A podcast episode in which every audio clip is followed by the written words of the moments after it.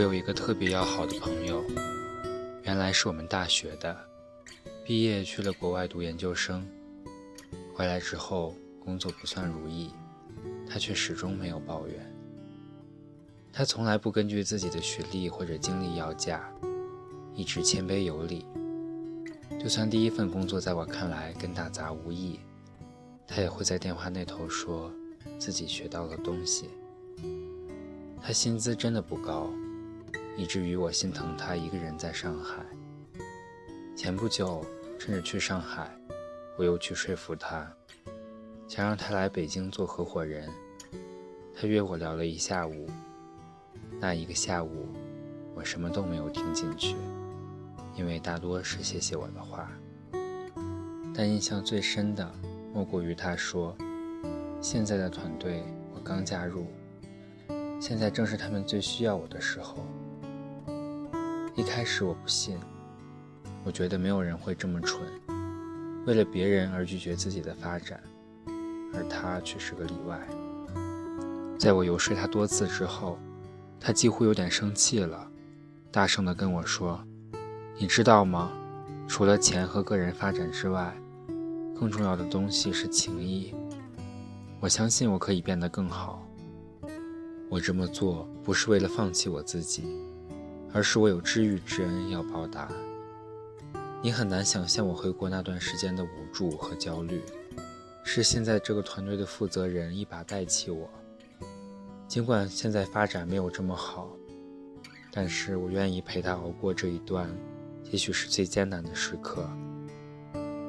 听完之后，我大概明白是什么意思。他说完，自己都惊呆了。为什么会对我这么大声？我想，这大概就是他内心最真实的情感。我反倒没有生气，为着有这么一个靠谱的朋友，打心底里感到开心，也为拥有像这样一个伙伴的团队而感到幸福。今年很多人都在说网红，我有一个初中同学就是，她长得很漂亮。高中毕业就开始淘宝了，现在小有名气。我去韩国的时候，还能时不时碰上他去看衣服挑款。我们一起聚会的时候，常戏谑他：“哟，怎么摇身一变变成网红了？满淘宝都是你。”他不好意思地笑着。其实他不是巧合。一开始卖衣服的时候，去批发市场进货。一个女孩子拎着大大小小的黑色塑料袋，里面都是当下流行的款式。早上五点出门，忙到晚上两点多，因为要打包发物流快递。起初做的时候，物流师傅把货弄丢了，客户投诉，骂得他直哭，着急得不知所措。他成绩不好，但是喜欢拍照和倒腾，PS 从零开始学起。没有光，拿着台灯，边挨着爸妈的骂，边在那边研究角度。有一次，他说，他拿着货往家赶，被公交车门挤掉了一个袋子，手上的两袋也破了口子，噗嗤都掉了出来。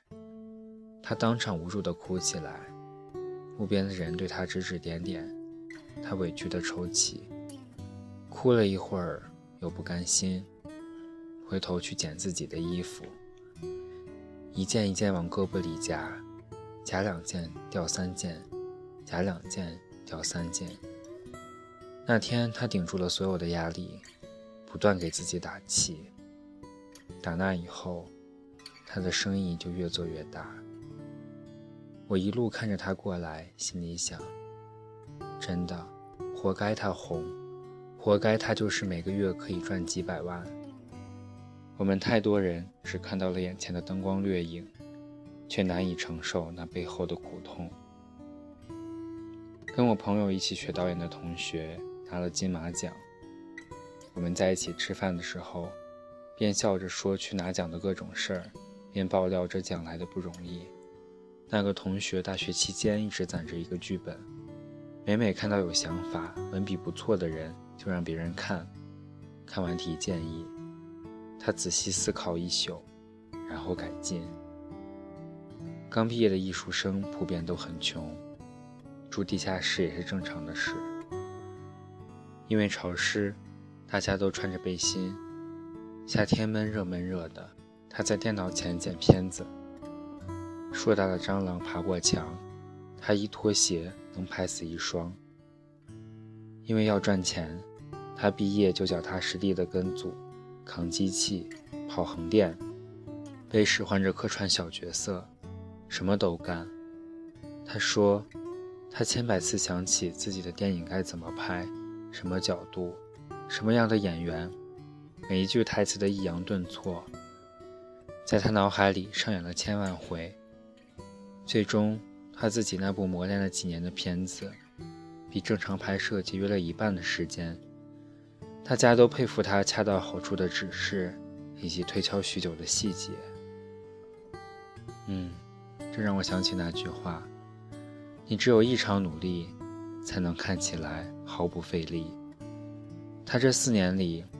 看着同班同学纷纷放弃导演这个行当，去当私房摄影师，或者转行去公司上班，又或者去拍杂志。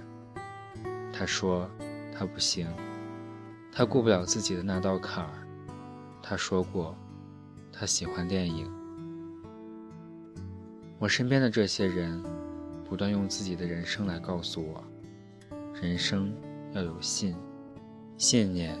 忠诚的信念，朋友的信念，努力的信念，坚持的信念，梦想的信念，实现的信念，让我深深感叹，他们得到的都来之不易，却又理所当然是属于他们的。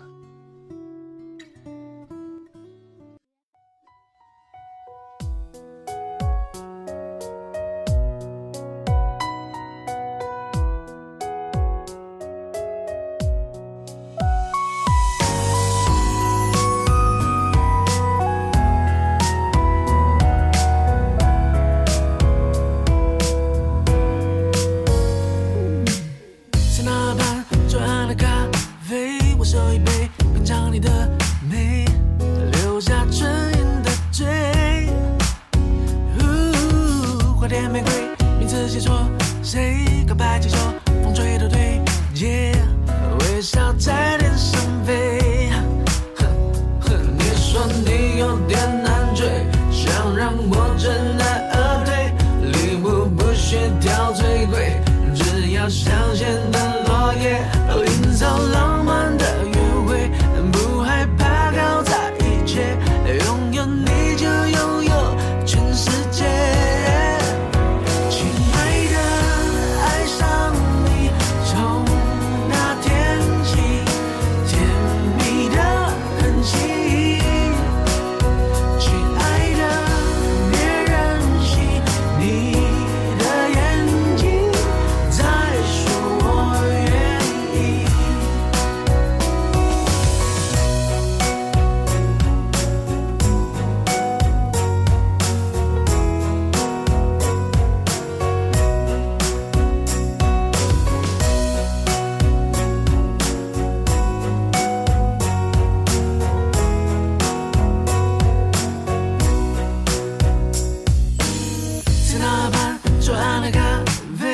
喝一杯，品尝你的美，留下唇印的嘴。